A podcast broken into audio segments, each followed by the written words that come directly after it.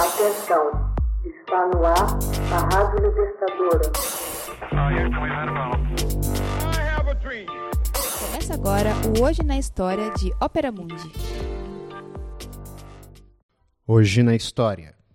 França aprova nova Constituição e inaugura sua Quinta República.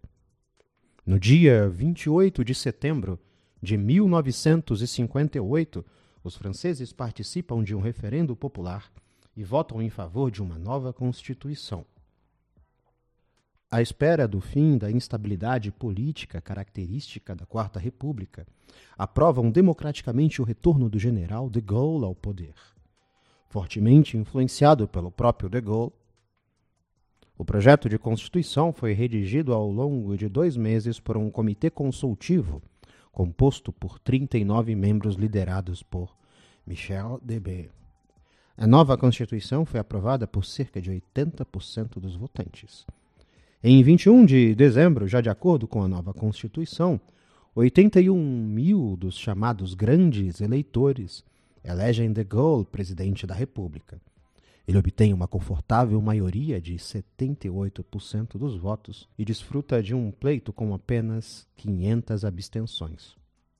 O novo presidente é investido em suas funções por seu antecessor, René Coty, em 8 de janeiro de 1959.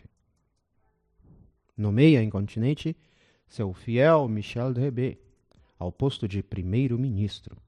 Neste dia nasce a Quinta República Francesa. É a nova Carta Magna que instala um regime semipresidencial no país. Seus princípios emanam do célebre discurso pronunciado em Oiu por de Gaulle em 16 de junho de 1946.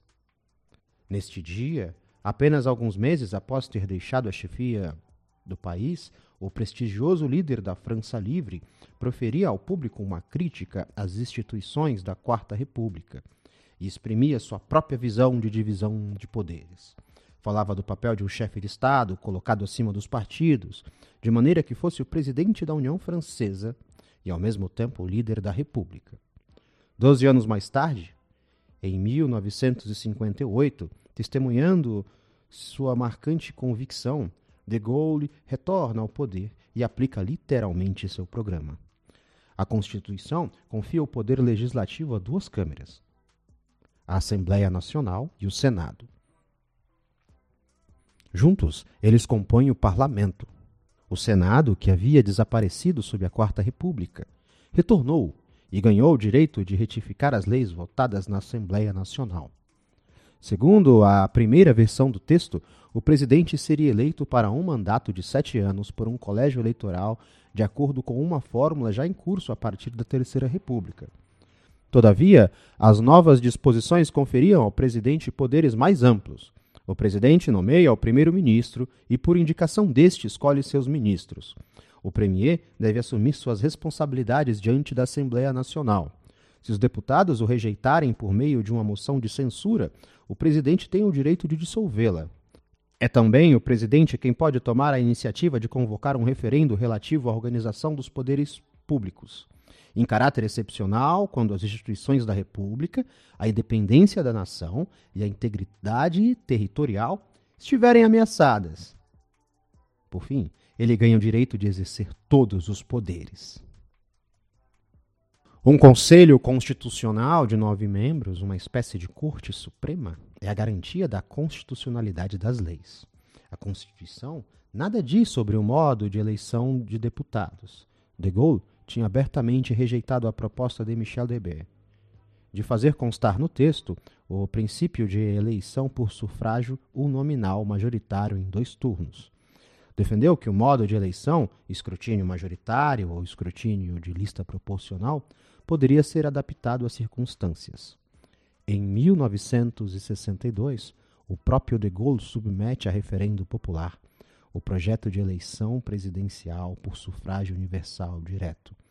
Essa fórmula só havia sido aplicada uma vez antes, por ocasião da eleição do primeiro presidente da República, em 1851, o príncipe Luiz Napoleão Bonaparte, sobrinho de Napoleão e futuro Napoleão III.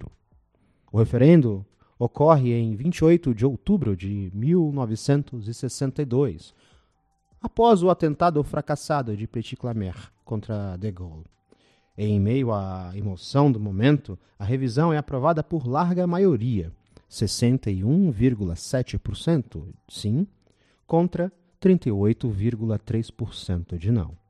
A primeira eleição presidencial por sufrágio universal direto ocorreu em 1965, reconduzindo o general ao Élysée para um segundo mandato que seria interrompido em 1969 com sua renúncia.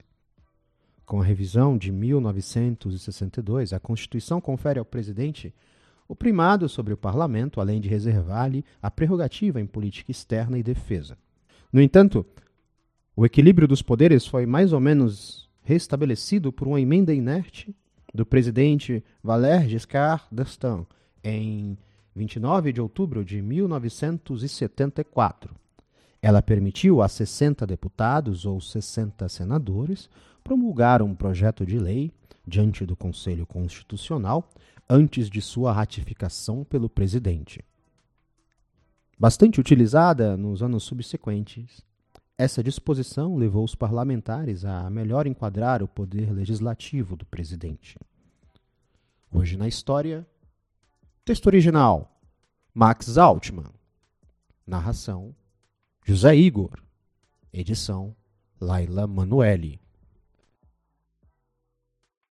Você já fez uma assinatura solidária de Opera Mundi?